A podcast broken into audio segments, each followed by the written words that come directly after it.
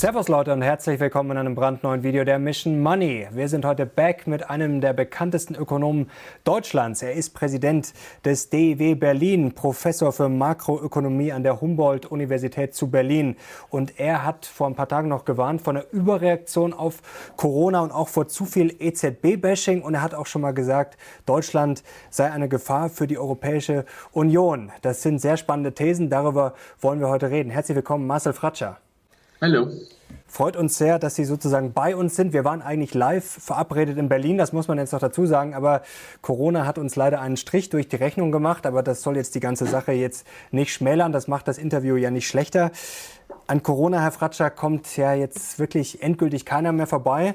Jetzt habe ich schon gerade angedeutet, dass Sie gesagt haben, keine Überreaktion. Jetzt werden sich natürlich viele Leute fragen, wie kann man denn auf Corona überhaupt überreagieren? Naja, man kann schon überreagieren ähm, wenn man halt ähm, ja, ähm, sein Verhalten komplett verändert. Also wenn ich jetzt sage, okay, ich, ähm, es ist ja richtig, dass ich soziale Kontakte vermeide, es ist richtig, dass ich ähm, mich zu Hause aufhalte, es ist richtig, dass ähm, ich alle Vorsorge treffe, um nicht selber infiziert zu werden und auch, falls ich es habe, nicht andere infiziere. Aber gleichzeitig dürfen wir natürlich diese wirtschaftliche Komponente nicht aus dem Hinterkopf verlieren, denn äh, wenn eine Wirtschaft zusammenbricht, dann hat das auch Kosten, auch für Menschenleben. Wenn Altenpflege nicht mehr funktioniert, wenn Notfallversorgung nicht mehr funktioniert, wenn Sicherheit nicht mehr funktioniert, auch das hat letztlich Risiken und Kosten für Menschenleben, für Gesundheit. Äh, und ähm, klar, dann kann man einen Schritt weitergehen und sagen, wir, ich mache mir im Augenblick große Sorge, dass wir einen kompletten Stillstand der Wirtschaft haben, mhm. ähm, dass einige Unternehmen damit in die Insolvenz getrieben werden dass dadurch Menschen ihre Arbeit verlieren.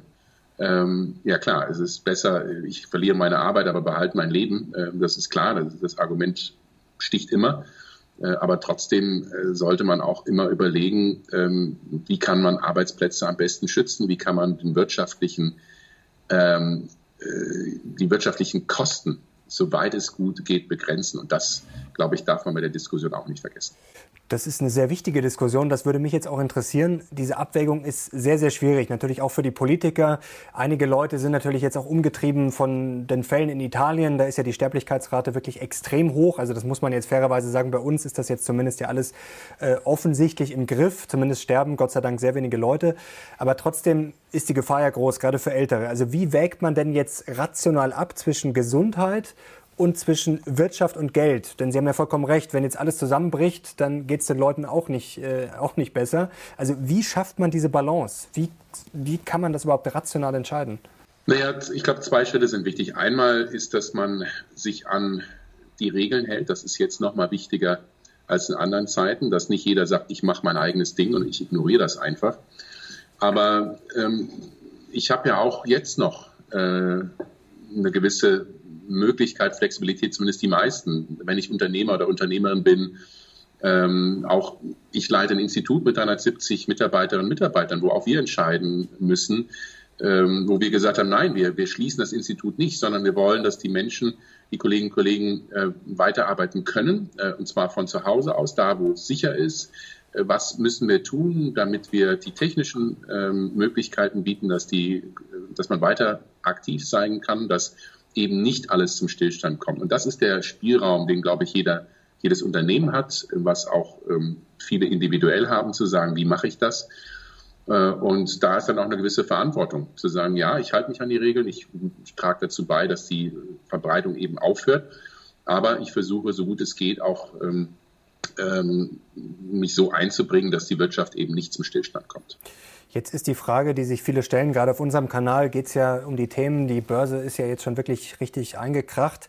Da machen sich viele Sorgen. Andere sehen natürlich auch vielleicht mal eine Chance, billiger einzusteigen bei den Aktien. Aber viele fragen sich oder wahrscheinlich sogar alle, wie wirkt sich das Virus jetzt aus? Also es geht jetzt schon länger die Diskussion, haben wir diese V-förmige Entwicklung? Also offensichtlich ist ja das, der Jahresanfang, die ersten zwei Quartale, die kann man ja schon mal auf gut Deutsch vergessen. Aber ist die Frage V, also geht es danach wieder hoch? Haben wir dann das U, dass es danach erstmal flach bleibt? Oder haben wir dann tatsächlich das L, das wir jetzt, wovor Sie ja auch äh, schon gewarnt haben, wenn wir jetzt alles dicht machen, dass wir dann wirklich sozusagen runterstürzen und dass es jetzt dann sehr, sehr lange unten bleibt? Also wie wird, also kann das Virus vielleicht sogar die komplette Weltwirtschaft jetzt lahmlegen in den kommenden Monaten? Ja, das ist möglich. Ähm, die ehrliche Antwort ist, wir wissen es nicht wirklich. Mhm. Ähm, und ähm, es hängt letztlich vor allem von dem Faktor Zeit ab. Also diese V-Erholung, also sehr harter Einbruch, aber dann sehr, sehr schnelle Erholung innerhalb von ein paar Wochen. Das ist das, was wir 2003 äh, gesehen haben, damals beim, beim, beim SARS-Virus in mhm. China. Ähm, das ist, glaube ich, mittlerweile recht klar. So schnell wird es nicht gehen. So schnell ging es in China nicht und wird es auch in Europa mit Sicherheit, soweit wir das jetzt absehen können, nicht gehen. Ähm, die zweite große Frage ist, ähm, wie überträgt es sich auch über Grenzen hinweg? Und äh, ja, bis vor vier, fünf Wochen war ja die Hoffnung, das bleibt in China und vielleicht noch Korea, äh, kommt nicht nach Europa. Das ist jetzt abgehakt. Ähm, aber klar, ähm, es kann sich halt auch noch weiter ausbreiten. Und dann die dritte ganz entscheidende Frage, die den wirtschaftlichen Ausblick beeinflusst, ist, was tut die Politik? Und die Politik kann eine Menge tun. Also wir sollten jetzt auch nicht denken, äh, das ist jetzt äh, so, wie es ist und äh, niemand kann irgendwas tun dagegen, ähm, außer Quarantäne und außer ähm, alle Vorsorge betreffen, sondern wirtschaftspolitisch kann die Bundesregierung viel tun. Äh, und ähm, sie hat ja angefangen am vergangenen Freitag, hat so eine komplette Garantie äh, oder eine sehr großzügige Garantie für Bankkredite gegeben. Also hat gesagt, wenn die Banken Kredite an kleine, mittlere Unternehmen vergeben und diese Kredite ähm, brechen weg, dann garantiert ähm, der deutsche Staat, damit der deutsche Steuerzahler diese Kredite. In der Hoffnung, dass die Banken damit ihre Kredite eben nicht zurückfahren. Und da gibt es Überbrückungskredite, es gibt Kurzarbeitergeld. Das sind alles so mhm. Hilfen, die wichtig sind. Ähm, aber ähm, das ist halt ein Schritt. Und die, die äh, Frage ist, was sind die nächsten Schritte, was muss weiter passieren? Und nochmals, äh, die Wirtschaftspolitik kann ganz entscheidend beeinflussen, ob es eben V und U oder ein L wird. Ähm, und äh, ich glaube, das ist sogar der Schlüssel. Denn meine größte Sorge im Augenblick ist, dass das, was, ich, was auf der Realwirtschaft begonnen hat, also eine Rezession, sich dann auf das Finanzsystem auswirkt und wir dann in ein, ja, in ein ähnliches Szenario wie 2008, wie 2009 kommen könnten. Ich sage ganz bewusst könnten, weil wir es nicht wirklich mhm. wissen. Aber dieser Vergleich mit 2008, 2009, den ich vor einer Woche noch gemieden habe, den würde ich heute nicht mehr ausschließen. Das kann durchaus ähnlich hart werden äh, für die Weltwirtschaft und auch die deutsche Wirtschaft. Aber nochmals, ähm, wie hart es wird, ähm, das ist, darüber hat die Politik eine Menge Einfluss. Aber jetzt haben wir ein Problem. Also grundsätzlich sind sich, glaube ich, jetzt die meisten einig, dass der Staat helfen muss, wenn jetzt Unternehmen in die Bredouille kommen, wenn Banken in äh, Schieflage kommen. Aber haben wir nicht das Problem jetzt, dass dieses Virus einfach alles grundsätzlich, ich mal, lahmlegt? Wir haben es ja jetzt schon gesehen bei den Notenbanken. Also früher hat das Spiel gut funktioniert. Jetzt hat die FED zweimal reagiert. Aktienmärkte sind trotzdem abgerauscht. Die EZB hat zumindest auch jetzt nicht viel gemacht, aber ein bisschen was gemacht. Also auf gut Deutsch gesagt, wenn einfach der Ernstfall kommt und Hunderttausende flach liegen bzw. in Quarantäne sind und einfach nicht mehr gearbeitet werden kann.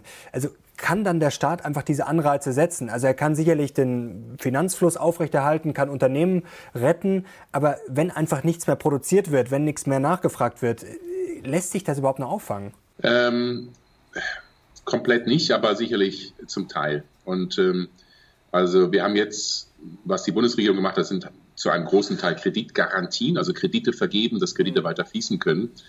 Ähm, zu Recht werden viele sagen, ja, aber wenn ich ein, ein Solo-Selbstständiger bin oder ein Kleinstunternehmen habe oder ein Geschäft habe, ähm, was hilft mir ein Kredit, wenn mir die Einnahmen wegbrechen? Ich muss ja weiter die, ich muss den Kredit ja immer zurückzahlen. Das reicht nicht. Mhm. Ähm, deshalb ist ähm, ein nächster Schritt sehr wohl zu überlegen, wie kann man nicht nur Kredite vergeben, sondern auch wirklich der Staat denen Transfers gibt, also Gelder gibt. Ähm, ganz konkret sagt hier, habt ihr 5000 Euro, ich sehe jetzt irgendeine Zahl, aber 5000 Euro für alle Kleinstunternehmen und Solo-Selbstständigen. Ähm, hier habt ihr das, ähm, damit ihr die nächsten Monate eben nicht äh, Insolvenz anmelden müsst, weil dann entsteht der große Schaden. Also äh, es entsteht dann ein V, wenn Unternehmen weiter agieren können und dann läuft die Wirtschaft wieder an und sie können wieder voll produzieren. Aber wenn ein Unternehmen insolvent ist, dann äh, gibt es ja keine Erholung, dann ist das Unternehmen weg. Dann, dann muss ich erstmal was Neues wieder irgendwo anders aufbauen und das dauert dann sehr, sehr lange. Ähm, also wie gesagt, das ist ein zweites Element und was mir als drittes Element natürlich große Sorge macht, ist dann, äh, dass die Banken in Schieflage kommen. Ja? Also gar nicht mehr so sehr, dass dann heißt es irgendwann in drei Monaten, jetzt könnte die Wirtschaft wieder anlaufen, aber jetzt kommen die äh, Unternehmen nicht mehr an Kredite, weil die Banken äh, selbst insolvent sind oder selbst so große Probleme haben. Und dann hat man natürlich den Super-GAU, dass eine Wirtschaftskrise, also eine realwirtschaftliche Krise, sich dann zu einer Finanzkrise auswirkt, die dann wieder sich auf die Realwirtschaft umgekehrt auswirkt. Also dann, dass man so einen Teufelskreis kommt. Und das gilt es unbedingt zu verhindern. Ja, die Zentralbanken haben eine Menge getan, aber ähm, wie auch in der Vergangenheit, die Politik darf sich nicht zu sehr auf die Zentralbanken verlassen, weil die können eigentlich nur begrenzt viel tun. Die können das Vertrauen in den Finanzmärkten sicherstellen, die können versuchen, dass äh, da Banken, Finanzinstitutionen weiter an Liquidität kommen, aber die können natürlich auch mit Solvenzproblemen, also wenn eine Bank oder ein Unternehmen insolvent ist, können die eigentlich auch nichts machen. Und da ist dann die Politik gefragt. Das Problem ist ja jetzt, dass auch die großen Giganten ins Wackeln kommen. Also die Banken sind natürlich bei solchen, was Sie gerade schon angedeutet haben, können immer in Schieflage kommen. Aber jetzt hat ja zum Beispiel auch die Lufthansa schon angemeldet, dass es Probleme gibt. Die Frage ist, wie viele von richtig großen Unternehmen könnte man denn jetzt retten? Also das könnte jetzt bei der Lufthansa anfangen, dann könnte es bei den Autobauern weitergehen. Und werden dann am Ende vielleicht die Großen gerettet und fallen dann die Kleinen hinten runter? Also sind das nicht die, die dann zuletzt rankommen? Denn klar, die Lufthansa wird man im Zweifel wahrscheinlich eher nicht pleite gehen lassen. Ähm, ja, das ist in der Tat die Gefahr. Einmal, weil es ähm, ähm, ja, halt große Unternehmen sind mit Hunderttausenden oder zigtausenden Arbeitnehmerinnen und Arbeitnehmern. Ähm, zum Zweiten, weil es auch technisch einfacher ist. Ja, also ein, ein börsengeführtes Unternehmen kann der Staat leichter unterstützen oder leichter retten, indem er sich direkt daran beteiligt. Also sprich mhm. Beispiel Commerzbank. 2009, äh, 2010, als sich der deutsche Staat dann daran beteiligt hat, also immer noch ein Anteil der Commerzbank sind letztlich äh, im Staatseigentum. Das kann sie natürlich mit einem, mit einem mittelständischen Familienunternehmen ähm, mit 300 Mitarbeiterinnen und Mitarbeitern, äh, die nicht an der Börse geführt sind, kaum machen und erst recht nicht mit dem, dem Solo-Unternehmer oder Solo-Selbstständigen ähm, geht es auch nicht. Und äh, deshalb ähm, die meisten Beschäftigten in Deutschland arbeit, arbeiten eben nicht für die riesigen Konzerne wie Lufthansa oder die Autobauer, sondern die arbeiten für kleine, mittlere Unternehmen. Und deshalb ist es so wichtig, die zu erreichen. Und ähm, ja, Staats, staatliche Beteiligungen sind da schwieriger. Da helfen halt eher Transfers, dass man denen direkt Cash in die Hand gibt und sagt, okay, ihr habt das, ähm, so dass ihr zumindest die nächsten äh, Wochen überleben könnt. Kurzarbeitergeld ist sicherlich auch ganz hilfreich, äh, zumindest für viele kleine und mittlere Unternehmen. Hilft dem Solo-Selbstständigen jetzt auch nicht wirklich. Ähm, also da sind einige Schritte, aber es muss letztlich sicherlich noch mehr kommen und ich bin auch sicher, dass weitere Maßnahmen folgen werden. Wie sieht es denn jetzt eigentlich mit diesem sozialen Konsum aus? Denn wir haben jetzt das Problem, in München sind jetzt hier oder in Bayern sind jetzt dann auch die Restaurants bald mehr oder weniger dicht. In anderen Städten schon seit ein paar Tagen Bars und so weiter. Es haben jetzt auch schon viele Wirte um Hilfe gerufen. Manche haben ja schon dicht gemacht oder müssen jetzt dann dicht machen. Die Frage ist ja, wo fängt das an? Wo hört das auf? Also ich sage jetzt mal, der Steuerzahler kann ja jetzt nicht sämtliche Wirtshäuser im Land retten, oder? Also das ist ja schlichtweg nicht möglich. Nee, das wird nicht möglich sein. Deshalb äh, ähm, müssen wir uns schon darauf einrichten, dass es mehr äh, Insolvenzen geben wird. Nur Aufgabe vom Staat und Gesellschaft ist, dass es diesen Schaden so gut es irgend geht äh, zu minimieren. Und ähm, klar, es gibt Vor Vorschläge auch von Ökonomen, die sagen, der Staat soll ein, ein Buyer of Last Resort werden, also ein, ein Käufer der letzten Instanz werden. Das, all das, was jetzt den Restaurants wegfällt, gibt der Staat den Restaurants oder Fluglinien oder wem auch immer an, an Geld. Ähm, das ist natürlich Wahnsinn. Ähm, das, glaube ich, ist natürlich ein sehr extremer Vorschlag. Ich glaube, das wird so auch nicht funktionieren. Aber klar ist, man muss sich irgendwo, muss irgendwo einen Weg finden, zumindest ähm, auch dem, dem, der Gastwirt oder dem Gastwirt äh, zu ermöglichen, ähm, diese paar Monate zu überleben als, ähm, als Unternehmer oder Unternehmerin. Ähm, klar, wenn die keine Gewinne machen, klar wird das dann auf deren Bilanz lasten, klar wird das äh, sehr, sehr teuer werden. Aber ähm, es geht jetzt erstmal um, ums blanke Überleben, also sowohl bei der Gesundheit ähm, als auch bei den Unternehmen. Welche Rolle oder wie schätzen Sie denn in diesem Zusammenhang jetzt die Schuldenbremse ein, beziehungsweise die schwarze Null? ja, die, die schwarze Null, das sagt, sagen zwar viele nicht so gerne so offen, aber die ist ja schon längst ad acta gelegt. Ähm, die ist so einen leisen Tod gestorben. Äh, die Schuldenbremse ähm, erlaubt ja in Extremfällen, in Krisenzeiten dem Staat auch mehr Geld auszugeben. Und ich glaube, das steht jetzt wirklich außer Frage, dass es ein Extremfall ist. Und äh, Bayern hat ja jetzt ein großes, hat nicht nur den Notstand ausgerufen, sondern auch nochmal ein großes 10 Milliarden Paket angekündigt. Ähm, ich vermute mal auch, dass äh, Bayern da sich damit nicht wird an die Schuldenbremse halten können und auch völlig zu Recht. Ähm, solche Programme machen Sinn, vor allem dann, wenn sie sehr frühzeitig umgesetzt werden.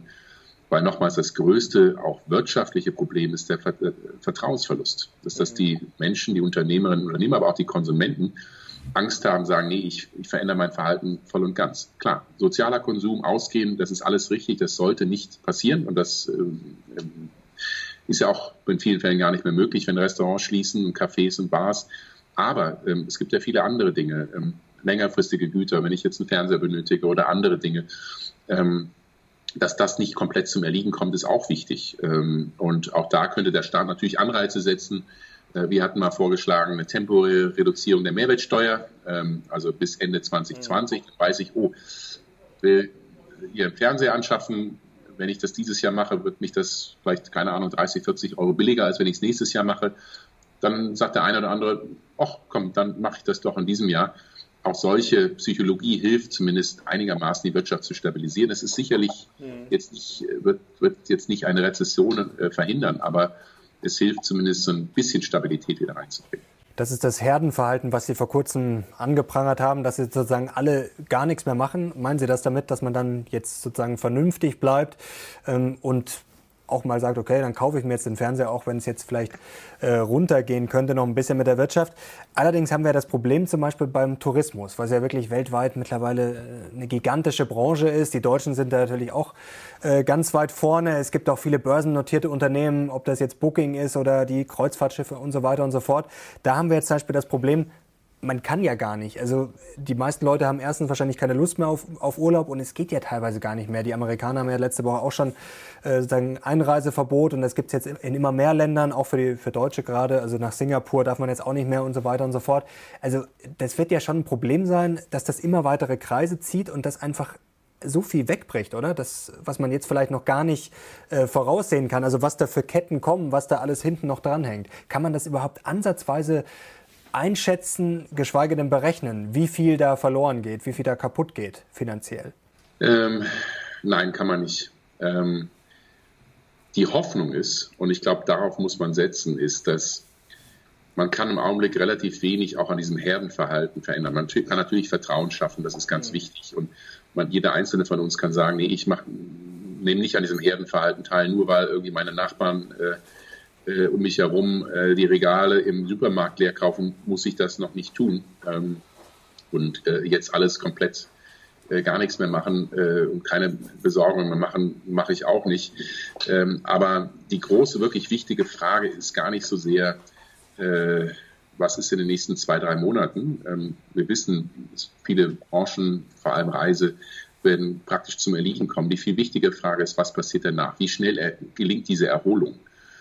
Ähm, und ähm, da geht es darum, Insolvenzen zu vermeiden, also dass Unternehmen überhaupt noch existieren. Und dann geht es auch darum, dass danach dann die Nachfrage so schnell wie möglich auch wieder anläuft. Sowohl Nachfrage als auch die Produktion auf der Angebotsseite.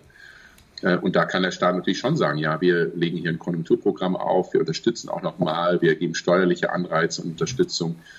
Ähm, und das ist so, ein, so eine klare Vision. Ja, wenn ich heute sage, ja, ich habe Probleme als hier als Eigentümer eines Geschäfts, ähm, aber ich weiß oder vertraue darauf, in der zweiten Jahreshälfte gibt es einen großen Push, sodass ich zumindest einen Teil der Verluste, die ich jetzt habe, wieder kompensieren kann.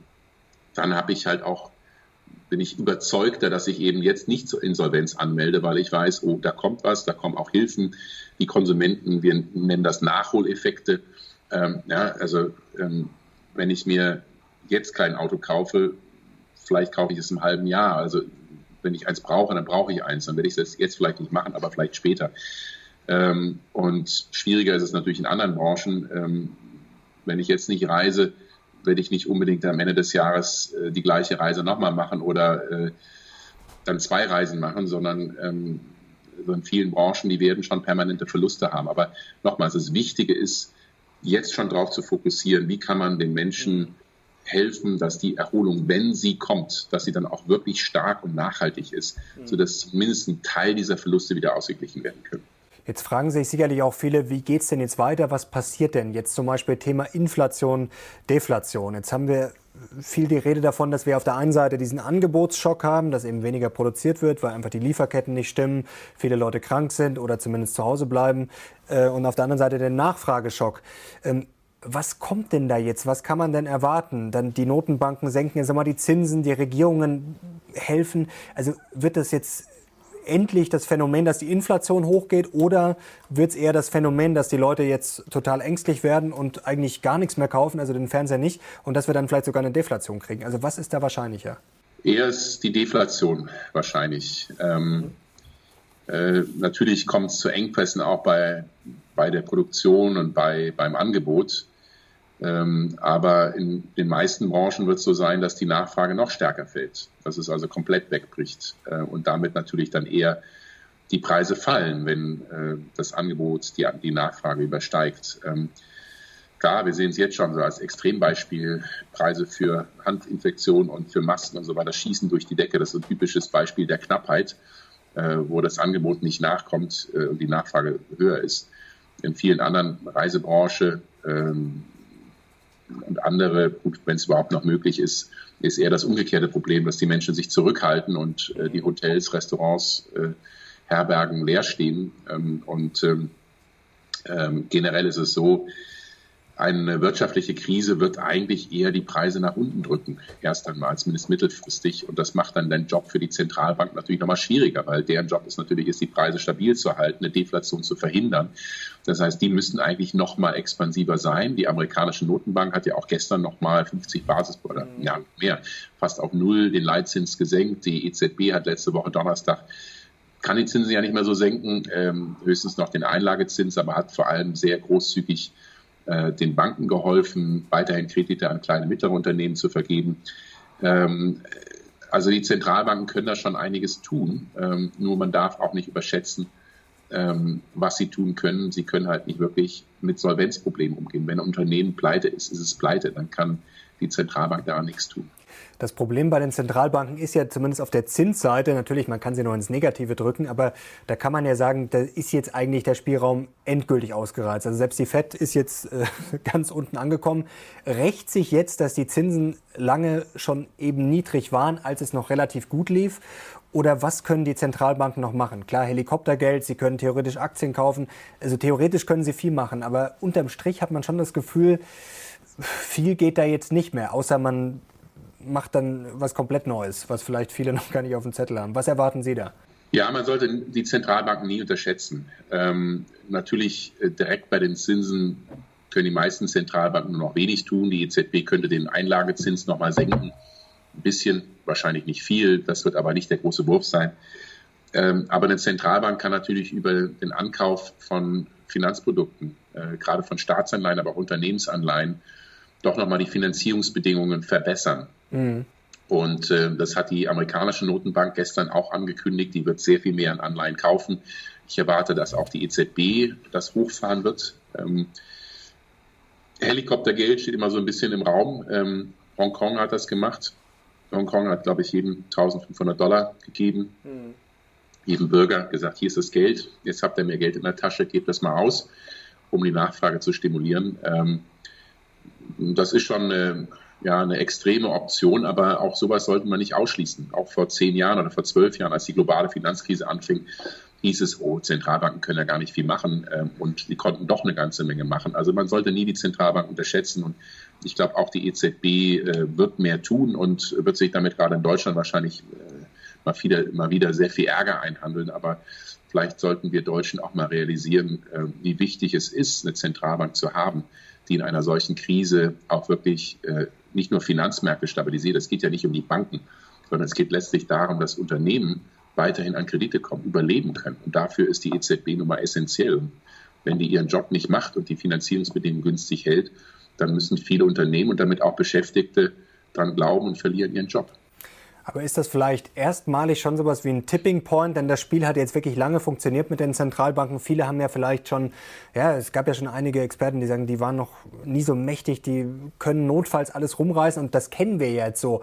Also man hat jetzt schon das Gefühl, wenn man die Aktienmärkte sieht, dass eigentlich zum ersten Mal jetzt gefühlt seit der Finanzkrise jetzt der Hammer ausgepackt wird und die Reaktion ist nicht, nicht mal, dass die Kurse stabil bleiben, sondern man hat das Gefühl, fast die rauschen noch mehr ab. Also ist jetzt dieses Vertrauen, von dem Sie vorher gesprochen haben, was ja sehr wichtig ist, also generell äh, Vertrauen, dass jetzt der Konsum nicht zusammenbricht, dass äh, alles aufrechterhalten wird. Also ist das Vertrauen in die Notenbanken noch wirklich da? Weil das Problem ist ja, wenn das Vertrauen in die Notenbanken weg ist, dann können sie wahrscheinlich machen, was sie wollen. Dann könnte das auch nach hinten losgehen, oder? Ich denke, das Vertrauen in die Notenbanken ist da. Ähm, und äh, das, das sehe ich absolut. Ähm, äh, nur ich glaube, es sind zwei Dinge wichtig. Ähm, man, man darf äh, äh, zum einen ähm, eine Zentralbank nie unterschätzen und zum zweiten darf man aber auch nicht überschätzen, was eine Zentralbank tun kann und was sie auch nicht tun kann. Und mhm. äh, Sie haben eben angesprochen, die niedrigen Zinsen der Eurozone. Ähm, da wird ja häufig gesagt, ja, die EZB hätte doch mal die Zinsen erhöhen können. Äh, hätten sie doch mal auf drei Prozent oder fünf Prozent gesetzt, hätten, könnten sie jetzt die Zinsen reduzieren. Aber das ist ja das ist ja ein völlig falsches Denken. Ich meine, die Zinsen waren ja niedrig oder sind niedrig in der Eurozone, weil die gesamte Eurozone sich ja noch nicht wirklich äh, aus der globalen Finanzkrise und dann der europäischen Schuldenkrise erholt hatte. Und Länder wie Italien nach wie vor am Boden liegen und also schon vor der Corona, vor Corona, dass das, das Virus äh, das Land getroffen hat. Ähm, und ähm, also nochmals Wirtschaftswachstum, Wohlstand, Beschäftigung, das ist letztlich die Aufgabe äh, der Regierungen. Und ähm, da sehe ich im Prinzip das große Problem, dass man sich immer zu sehr auf die EZB und in anderen Ländern auf andere Zentralbanken verlassen hat äh, und selber zu wenig gemacht hat. Und mhm. das ist, glaube ich, ähm, die Gefahr, die ich jetzt auch wieder sehe, dass man so ein bisschen hofft und betet, die EZB möge das schon machen, wie sie das mehrmals in der Vergangenheit gemacht hat. Ähm, aber und dass die Politik sich weigert, äh, selber ein bisschen mehr oder das Richtige zu tun. Und äh, deshalb ähm, glaube ich, darf man die Politik, auch die Bundesregierung nicht aus der Pflicht nehmen. Kommen wir doch gleich zu dem Thema noch, was sehr interessant ist. Ähm, Sie sind ja bekannt dafür, dass Sie Mythen über den Euro äh, kritisieren bzw. da das klarstellen wollen. Jetzt erste Frage an Sie. Mario Draghi hat ja das Bundesverdienstkreuz bekommen vor ein paar Wochen, ist jetzt schon äh, von allen diskutiert worden. Hätten Sie ihm das auch gegeben? Denn das wurde ja von vielen Seiten heftig kritisiert. Ja, unbedingt hätte ich es ihm gegeben. Äh, denn ähm, es ist schon ein bisschen zynisch, dass wir Deutschen oder viele von uns Deutschen ihn kritisieren, ähm, obwohl er äh, auf gut Deutsch uns den Arsch gerettet hat. Ähm, wenn man mal sich anschaut, 2012, das war ja so das vielleicht die bekannteste, was er getan hat und auch das in Deutschland am kritischsten betrachtete, als damals Italien, Spanien ähm, massiv unter Druck gerieten in den Finanzmärkten, dass die Finanzspekulanten gesagt haben, ah, vielleicht tritt Italien aus dem Euro aus, komm, lass uns mal spekulieren und die ähm, da versuchen, aus dem Euro rauszutreiben. Und da hat Mario Draghi für die EZB dieses Versprechen abgegeben, we will do whatever it takes. Äh, übrigens ein paar deutsche Politiker haben das letzten Freitag wiederholt, inklusive Markus Söder, die äh, gerne über die EZB und über Mario Draghi geschimpft haben. Ähm, und ähm, damit hat Mario Draghi damals die Finanzmärkten, den Spekulanten gesagt, so nicht gegen uns, das könnt ihr vergessen, wir werden euch notfalls äh, pleite machen, wenn ihr versucht, gegen einzelne Länder zu spekulieren. Ähm, jetzt kann man sagen, ja, das waren ja nur Italien und Spanien, aber überlegen Sie mal, was passieren würde, wenn Italien in Schieflage kommen würde. Wenn in Italien das passieren würde, was in Griechenland passiert ist. Italien ist zehnmal so groß wie, wie Griechenland. Äh, wenn Italien Probleme hat, ähm, wir haben so viel Handel mit Italien, wir sind so abhängig, so viele deutsche Unternehmen haben dort Investitionen. Wenn Italien in Schieflage kommt, dann haben wir aber ein riesiges Problem in Deutschland. Das heißt, anstelle zu schimpfen, äh, dass die EZB und Mario Draghi ähm, da den Spekulanten die Stirn geboten hat äh, und damit auch äh, Deutschland ähm, viel wirtschaftlichen Schaden erspart hat, sollten wir das wirklich mal anerkennen. Und ähm, deshalb ist meine klare Antwort, für mich ist Mario Draghi ein großer Europäer. Der denkt nicht in nationalen Grenzen, der denkt wirklich europäisch und das war auch sein Job als EZB-Präsident. Für 19 Länder, also die gesamte Eurozone, alle Länder, die den Euro haben, äh, das Richtige zu tun. Und ich glaube, er hat das hervorragend gemacht. Jetzt wollen wir noch ein paar Mythen durchgehen. Mythos 1, was wir gerade schon äh, gestreift haben, aber jetzt wollen wir noch mal ganz konkret das aufgreifen. Mythos 1, die EZB ist alleine verantwortlich für die niedrigen Zinsen. Stimmt das denn? Ja, das haben wir eben schon angesprochen. Ne? Also so die, diese Idee, äh, die EZB setzt doch die Zinsen. Die könnten doch alles machen. Die könnten doch den Zinsen einfach mal auf 20 Prozent setzen. Dann wäre das doch ganz toll für die kleinen Sparer, die auf einmal 20 Prozent auf ihrem Sparkonto kriegen würden. Und das ist diese Illusion äh, oder dieser Mythos, eine Zentralbank könnte frei die Zinsen setzen. Aber Zinsen ist letztlich der Preis des Geldes. Das heißt, wenn sehr viele Leute sparen wollen, aber wenige andere wollen dieses Ersparte als Kredit aufnehmen, also sich verschulden, ähm, dann fällt der Preis des Geldes, also der Zins. Mhm. Genau diese Situation haben wir in Europa, aber gerade in Deutschland, ähm, dass wir eine riesige Sparquote haben, ähm, dass Unternehmen wenig investieren, dass unter Konsumenten ja, konsumieren mehr, aber sie sparen, haben eine sehr hohe Sparquote und auch der deutsche Staat legt ja jedes Jahr Geld auf die hohe Kante. 50 Milliarden Euro äh, Ersparnis, Überschuss äh, letztlich des deutschen Staates letztes Jahr. Äh, und äh, das bedeutet, dass, das, dass diese Marktkräfte den Zins nach unten treiben. Also verstehe ich richtig, dass sozusagen Deutschland und viele deutsche Sparer eigentlich indirekt schuld sind an den niedrigen Zinsen? Kann man das so sagen? Mit Schuld, mit, ja, mit ja, absolut. Klar. Natürlich kann die EZB auch diese Zinsen versuchen zu beeinflussen. Ich will nicht sagen, die EZB kann Zinsen nicht beeinflussen, das kann sie aber sie kann eben nicht komplett autonom äh, entscheiden, wo der Zinssatz äh, liegen soll, äh, sondern da hängen halt viele andere Entscheidungen mit dran, auch äh, der deutschen Sparer, auch des deutschen Staats. Äh, und ähm, deshalb ist dieses Plädoyer, wenn man über niedrige Zinsen schimpft, dann sollte jeder sich an die eigene Nase packen und dazu gehört dann auch die Politik und realisieren, ähm, wir müssen mehr investieren. Wenn wir mehr investieren, äh, dann können auch die Zinsen wieder steigen, dann kommt mehr wirtschaftliches Wachstum zustande ähm, und ähm, also da müssen wir uns, glaube ich, ehrlich machen, dass es eben nicht die EZB ist, sondern eigentlich äh, wir auch als Bürgerinnen und Bürger, die sparen. Wann steigen denn dann die Zinsen wieder? Also was wäre denn jetzt, was müsste dazu passieren? Äh, also Sie haben gerade gesagt, die EZB alleine kann es nicht. Sie kann es vielleicht ein bisschen beeinflussen, aber wenn die EZB jetzt die Zinsen erhöht, dann steigen sie nicht unbedingt äh, zwingend. Äh, was müsste denn passieren? Also der Abwärtstrend ist ja ganz klar, das hat der Kollege äh, Schmelzing ja schon mal jetzt vor kurzem untersucht, dass das über Jahrhunderte historisch die Zinsen ja definitiv nicht gestiegen sind, sondern sogar sehr stark gefallen sind. Also befinden wir uns da in einem Trend, der einfach weiter nach unten geht? Geht das immer so weiter? Also gibt es nie mehr höhere Zinsen? Oder ja, was doch, müsste, passi schon, oder was müsste passieren? Wieder, es wird schon wieder höhere Zinsen geben, ähm, aber sie werden nicht so wir werden nie wieder dahin kommen, wo wir vielleicht mal in 2000 oder vor 15 Jahren waren, wo sie, äh, als sie 5 Prozent oder 5,5 Prozent auf eine zehnjährige deutsche Staatsanleihe bekommen haben. Ähm, das werden wir wahrscheinlich nie wieder erleben. Also es gibt zwei Faktoren. Es gibt einmal die strukturellen, also die permanenten Faktoren und dann einmal die eher temporären. Und ähm, zu den strukturellen Faktoren gehört, dass gerade Europa alternd ist. Also sie haben sehr viel mehr ältere Menschen. Ähm, die sagen, oh, ich möchte sparen, ich möchte Vorsorge betreiben. Ähm, das heißt, es gibt eine sehr hohe Präferenz für, für, die, für mehr Ersparnisse oder für hohe Ersparnisse. Das heißt, auch langfristig wird der Zins relativ gering bleiben. Er wird nicht unbedingt bei Null sein, wo er jetzt, äh, gut, in Deutschland sogar unter Null, sogar negativ nominal ähm, äh, sein. Ähm, aber das sind dann die, die, äh, die, die zyklischen Faktoren. Also wenn Unternehmen, wenn der Staat wieder mehr investiert. Und ich glaube, das ist der Mechanismus, so wie es funktionieren muss. Dass Unternehmen bessere Rahmenbedingungen erhalten, bessere Möglichkeiten haben zu investieren, dass der Staat auch selber mehr Geld in die Hand nimmt, um zu investieren. Und wenn das geschieht, dann entsteht mehr, äh, mehr Nachfrage, dann entstehen auch äh, bessere Jobs mit höheren Einkommen, dann steigt auch die Konsumnachfrage. Also dann haben Sie im Prinzip eine höhere, sowohl ein höheres Angebot, aber auch eine höhere Nachfrage. Dann entsteht höheres Wachstum und darüber äh, können dann auch die Zinsen wieder steigen. Das ist eigentlich so, wie es sein sollte. Ähm, also letztlich werden die Zinsen nur wieder steigen, wenn mehr wirtschaftliche Aktivität, wenn mehr Investitionen angestoßen werden.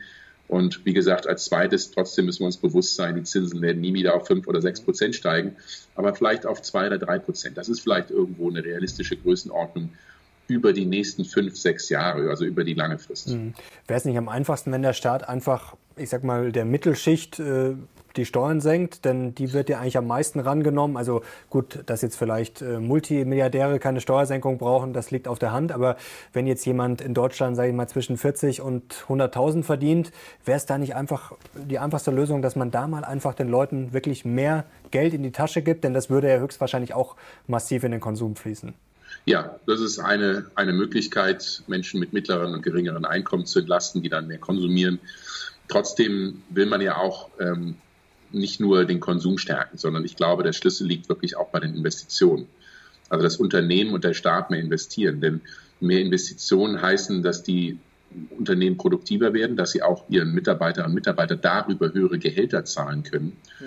Und das ist eigentlich so das, das beste Szenario, dass also nicht äh, da ich mehr Geld in der Tasche habe, sondern dass ich mehr Geld in der Tasche habe als Konsument, weil äh, ich produktiver bin, weil ich höheres Einkommen, höheres Arbeitseinkommen bekomme.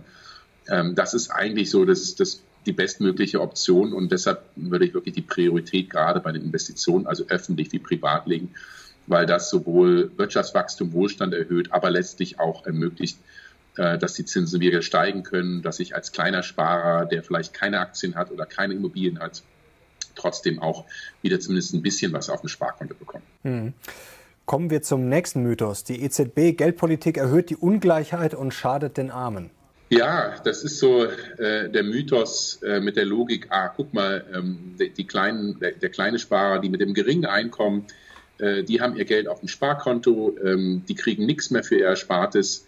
Die Superreichen, die haben Aktien und Immobilien äh, und die äh, profitieren massiv davon. Das ist so dieses Bild und das heißt, deshalb erhöht, erhöhen diese niedrigen Zinsen die Ungleichheit.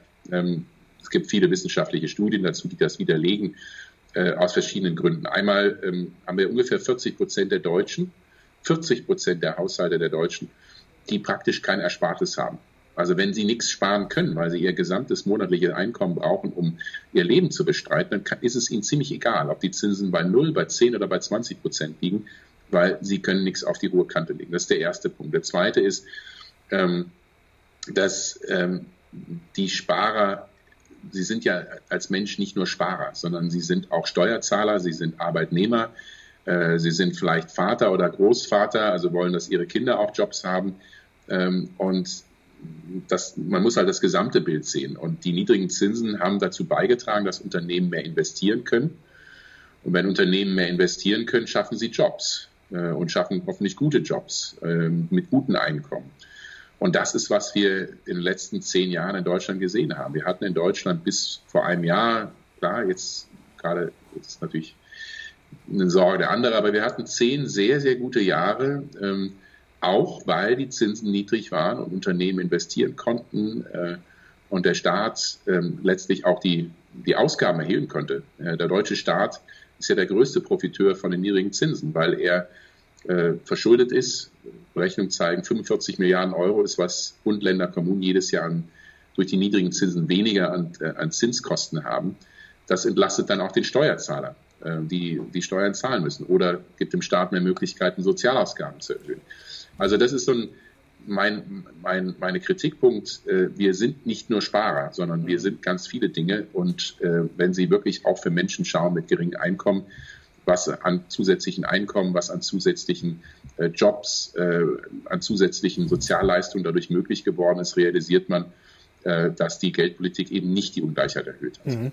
Das ist ein interessanter Punkt, dass viele Leute gar nichts zum Sparen haben. Gut, das ist auch äh, traurig eigentlich, aber ist es nicht schon so, dass diese niedrigen Zinsen gewisse Folgen haben. Also wir haben ja nachweislich diese Vermögenspreisinflation. Also die Aktienkurse, gut, jetzt hat es richtig zerlegt, aber die sind ja wirklich gefühlt zehn Jahre lang nur nach oben gegangen, weil man rauf und runter gehört hat, ja, es gibt keine Zinsen mehr. Also man muss eigentlich Anleihen, äh, Anleihen, Entschuldigung, Aktien kaufen. Auch für Anleihen gab es ja quasi auch nichts mehr. Also auf der einen Seite gab es Aktien waren alternativlos, äh, beziehungsweise von der Rendite her. Und auf der anderen Seite hört man ja auch immer wieder, wenn die Zinsen so niedrig sind, dass die Vermögenden dann mit wenig Eigenkapital oder wenn man jetzt schon ein paar Häuser hat, dann, ja, dann holt man sich halt das Zehnte, das Elfte, das Zwölfte. Das treibt dann wiederum die Immobilienpreise hoch, was dann die Mieten hochtreibt und was dann eigentlich die Leute, die jetzt am Ende keine Sparer sind, die aber noch hart arbeiten gehen, und die dann einfach immer mehr für die Miete aufwenden müssen. Also gibt es da nicht durch die Hintertür einfach diese Probleme, dass die niedrigen Zinsen schon ganz angenehm machen für Leute, die jetzt dicke Aktienportfolios haben, die schon viele Immobilien haben. Also für die war doch das Leben schon recht angenehm. Und wie gesagt, mit den sehr unangenehmen Folgen dann für den Kleinen und den Normalo dann. Ja, zwei Punkte dazu. Einmal ähm, sind Aktien auch riskant, wenn man, äh, wie man gerade sieht, ähm, die Aktienmärkte sind eingeboren, also muss da schon vorsichtig sein. Ähm, klar, ähm, langfristig sind Aktien schon eine gute Anlagemöglichkeit, aber ich kann das auch tun mit einem relativ geringen Einkommen. Ähm, aber Sie haben natürlich recht, gerade die Immobilienpreise in Deutschland, in deutschen Städten sind sehr stark gestiegen, auch weil die Zinsen so niedrig waren, weil viele gesagt haben, oh, ich kann günstig einen Kredit aufnehmen. Äh, leider haben das eben wenige Menschen in der Mittelschicht genutzt, die, um ein Eigenheim zu erwerben, sondern es sind eher die Großinvestoren gewesen, die dann mehrere haben oder viele haben. Ähm, nur dann kommt mein zweiter Punkt. Ähm, diese Übertreibungen äh, zu begrenzen, das ist nicht der Job der Zentralbank, sondern das ist der, der Job äh, der Bankenaufsicht, damit die sicherstellt, dass sie nicht so viel Kredite an Immobilienkredite, Hypotheken vergibt. Ähm, das ist dann die Verantwortung der Städte oder der Länder, äh, sicherzustellen, dass eine ordentliche Wohnungsbaupolitik gemacht wird, dass genug Angebot da ist. Da liegt eigentlich das Problem. Also das viel größere, äh, viel größere Verursacher für diese Mietpreisexplosion in den Städten ist nicht die Geldpolitik, äh, sondern das ist eine verfehlte Wohnungsbaupolitik der letzten 15 Jahre, in dem sozialer Wohnungsbau privatisiert wurde, verkauft wurde, wo viel zu wenig äh, neue Flächen ausgewiesen wurden, ähm, wo ähm, viel zu wenig gemacht wurde, auch zu, zu modernisieren oder zu, zu sanieren. Ähm, also das, das Angebot ist mit, dem, mit der Nachfrage nicht nachgekommen. Wenn Sie Berlin nehmen, äh, ziehen ungefähr jedes Jahr 40.000 bis 50.000 zusätzliche Netto nach Abwanderung Menschen nach Berlin, in einer Stadt von 3,6, 3,7 Millionen. Und wenn Sie das jedes Jahr haben, dann entsteht natürlich ein Druck auf den, auf den Wohnungsmarkt. Und wenn Sie dann halt nicht nachkommen, weil Sie nur 20 oder 25.000 neue Wohnungen gebaut werden, dann entsteht natürlich ein riesiger Druck. Äh, also nochmals, äh, auch da sollte die Politik äh, die Schuld nicht der EZB geben, sondern sollte sich an die eigene Nase packen und ähm, eine andere Wohnungsbaupolitik machen. Ähm, also niedrige Zinsen heißt nicht automatisch eine Explosion von Immobilienpreisen. Kommen wir zum nächsten Mythos, dass die EZB-Politik zu einer Hyperinflation führen wird, früher oder später. Ja, das, da kann ich, ich versuche jetzt ein bisschen kürzer zu sein. Das ist so der, die, ähm, die Logik, die ähm, so 60er Jahre Logik ist. Äh, viel Geld muss doch heißen, dass es eine hohe Geldentwertung gibt, weil wenn viel Geld die gleiche Anzahl von Gütern und Dienstleistungen jagt sozusagen, äh, dann müssen doch irgendwann die Preise durch die Decke schießen. Und ähm, das zeigt so ein bisschen ein völlig ein falsches Verständnis davon, äh, wie die Geldpolitik im Augenblick funktioniert. Denn das Problem der EZB ist ja, sie gibt den Banken sehr viel Liquidität, sehr viel Gelder, aber diese Banken leiten halt nur einen zu geringen Anteil dieser zusätzlichen Gelder an Unternehmen, an Konsumenten äh, und an andere weiter. Äh, und das ist eigentlich das Problem. Das also diese Geld Geldmengenverteilung, dass es sozusagen gar nicht in die Realwirtschaft fließt. Genau. Und deshalb ist das Problem für die EZB im Augenblick eher das Umgekehrte. Die äh, Preise steigen zu gering oder fallen sogar. Also sie, sie hat eine zu geringe Inflation, als was Preisstabilität bedeuten würde. Ähm, und ähm, also ich glaube, wir müssen uns keine Sorgen machen, dass die Preise jetzt durch die Decke schießen und wir hier eine Überinflation haben. Noch ein Mythos, äh, der letzte, ähm, dass die Geldpolitik Zombie-Banken und Zombie-Unternehmen schafft. Also auf der einen Seite haben wir das Problem, wenn die Zinsen so niedrig sind, dass die Banken halt nicht mehr so wirklich viel verdienen. Da gibt es ja mittlerweile einige Experten, wie zum Beispiel Markus Krall, der das äh, schon vor ein paar Jahren vorgerechnet hat, dass die Banken im Endeffekt diese Ertragserosion, dass die immer schlimmer wird. Und Zombie-Unternehmen, äh, das Wort geistert jetzt auch schon länger rum, dass einfach ja, da viele mitschwimmen, die sich eigentlich bei höheren Zinsen gar nicht mehr am Leben halten könnten. Ja, auch das ist natürlich ein seltsamer Mythos. Ähm, es ist nicht der Job der EZB, sicherzustellen, dass Banken oder Unternehmen profitabel sind, äh, sondern die müssen schon ihr Geschäftsmodell anpassen. Und äh, wir realisieren in Deutschland, dass wir noch immer in Deutschland und Europa viel zu viele Banken haben, ja, dass wir eigentlich viel weniger bräuchten. Ähm, zudem leben einige Banken oder sehr viele Banken sehr gut, auch in diesen äh, Phasen der Niedrigzinsen. Also das ist so nicht richtig. Ähm, das Argument Zombie-Unternehmen halte ich für besonders bizarr, weil das heißt, äh, nur ähm, wieso sollten die schlechten Unternehmen bei niedrigen Zinsen am Leben gehalten werden ähm, und bei, bei, hohen Zinsen nicht. Äh, Sie können sogar umgekehrt sagen, es sind häufig die innovativen Unternehmen, junge Unternehmen, Start-up-Unternehmen, die von niedrigen Zinsen besonders stark profitieren, weil sie eben am Anfang äh, neue Ideen haben, aber noch kein, ähm, ja, kein Geschäftsmodell oder kein, äh, keine Erfolgsgeschichten haben. Äh, und ähm, also es gibt auch wissenschaftlich überhaupt keinen Nachweis, dass diese Niedrigzinsphasen jetzt dazu führt, dass es mehr schlechte, unproduktive Unternehmen gibt. Also auch das ist eigentlich den Haaren herbeigezogen. Ganz im Gegenteil, diese niedrigen Zinsen helfen, vor allem jungen Startup-Unternehmen äh, günstiger an Kredite zu kommen, mhm. Risiken einzugehen und äh, Risiken eingehen, um innovativ zu sein, was Neues zu erfinden, was Neues zu machen, ist prinzipiell gut. Also auch da würde ich eher die positive Seite niedrige Zinsen sehen als die negative. Aber gibt es nicht da gewisse Verschiebungen? Denn es haben schon einige Experten auch vorgerechnet, dass äh, seit, ich sage mal, die letzten zehn Jahre grob, dass sehr viele Gewinne eigentlich nur dadurch zustande kamen, gerade bei den börsennotierten Unternehmen, dass sie sich einfach Zinsen gespart haben. Also das kann ja eigentlich auch nicht der Sinn sein, dass Aktienkurse steigen, nur weil die Unternehmen jetzt glücklicherweise weniger Zinsen zahlen müssen. Dann können sie teilweise wieder Aktien zurückkaufen. Wir hatten da vor kurzem auch ein schönes Beispiel, dass McDonald's eigentlich heute im Endeffekt genauso viel verdient wie vor zehn Jahren, aber der Aktienkurs steht einfach 50 Prozent höher höher. Also verschiebt sich da nicht einiges, auch wenn halt einfach die Unternehmen weniger Zinsen zahlen müssen und nach außen denken die Leute dann, ach, das ist ja super, die, die Geschäfte laufen ja wahrscheinlich bombig. Dabei müssen sie einfach nur weniger Zinsen zahlen. Das ist doch schon irgendwie ein Problem, oder? Also eine äh, gewisse Verzerrung der Wahrnehmung zumindest. Ja, es ist ein Problem, aber aus einem anderen Grund. Ähm, wenn ein Unternehmer weniger Zinsen zahlen muss, was macht er mit dem ersparten Geld? Ähm, eigentlich in einer Volkswirtschaft, die funktioniert, in einer funktionierenden Marktwirtschaft, würde das Unternehmen sagen, super, äh, ich habe hier erwirtschafte höhere Erträge mit dem, was ich mache, dann versuche ich doch mehr von dem zu machen. Ich versuche mehr zu investieren, mein Geschäft aufzubauen, weil äh, dann für jeden Euro äh, habe ich eine höhere Rendite. Also eigentlich wäre die logische Konsequenz, einem, jetzt mal alle anderen Sachen ausgeblendet, dass niedrigere Zinsen, höhere Erträge dazu führen, dass Unternehmen mehr investieren und damit mehr Jobs schaffen, mehr Wachstum, mehr wirtschaftliche Dynamik.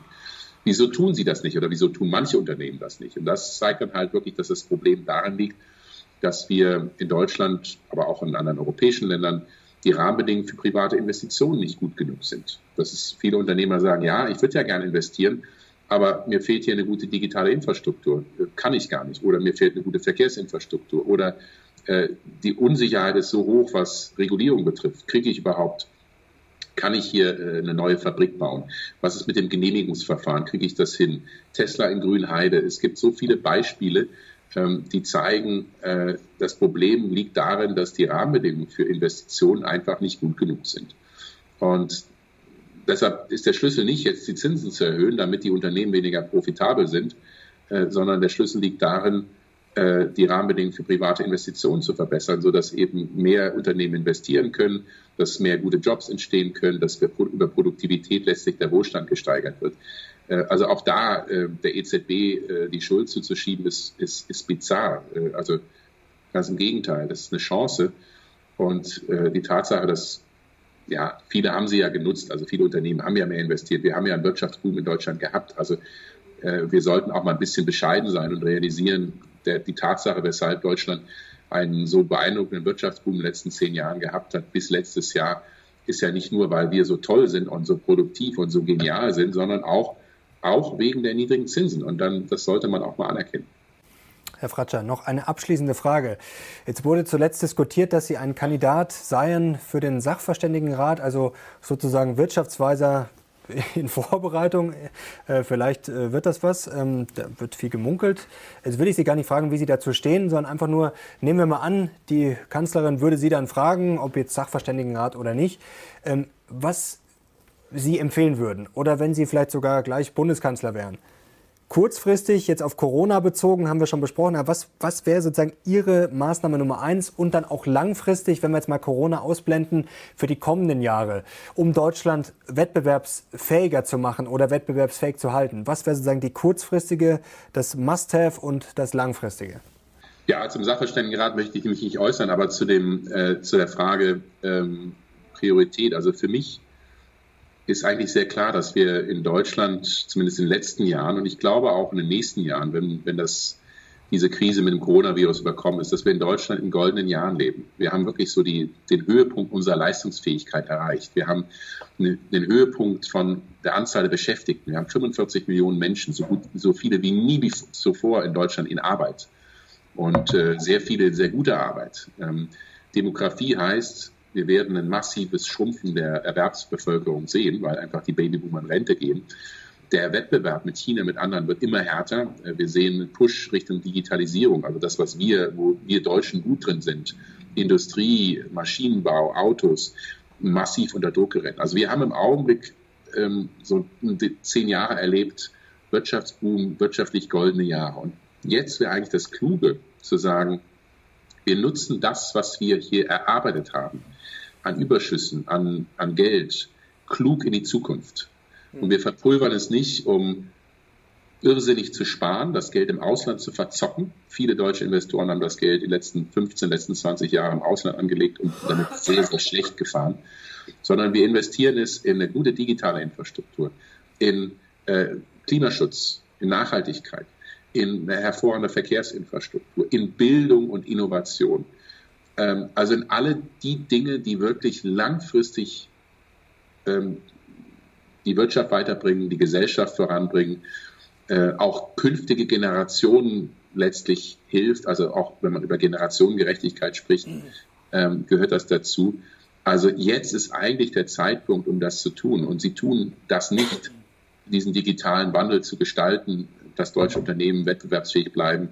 Erst dann, wenn Deutschland wirtschaftlich wieder mit dem Rücken zur Wand steht, wie vor 15 Jahren, als wir der kranke Mann Europas waren und dann Reformen machen mussten, sondern klüger wäre es, jetzt diese Reformen zu machen, jetzt diese Investitionen anzustoßen. Deshalb pushe ich seit einiger Zeit für ein großes Investitionsprogramm, angelegt über 15 Jahre, jedes Jahr 30 Milliarden Euro mehr an Investitionen. Das wäre eigentlich sowohl für unsere Generation sinnvoll, aber auch gerade für die künftigen Generationen. Das ist doch ein schönes Schlusswort. Herr Fratscher, herzlichen Dank. Hat großen ja.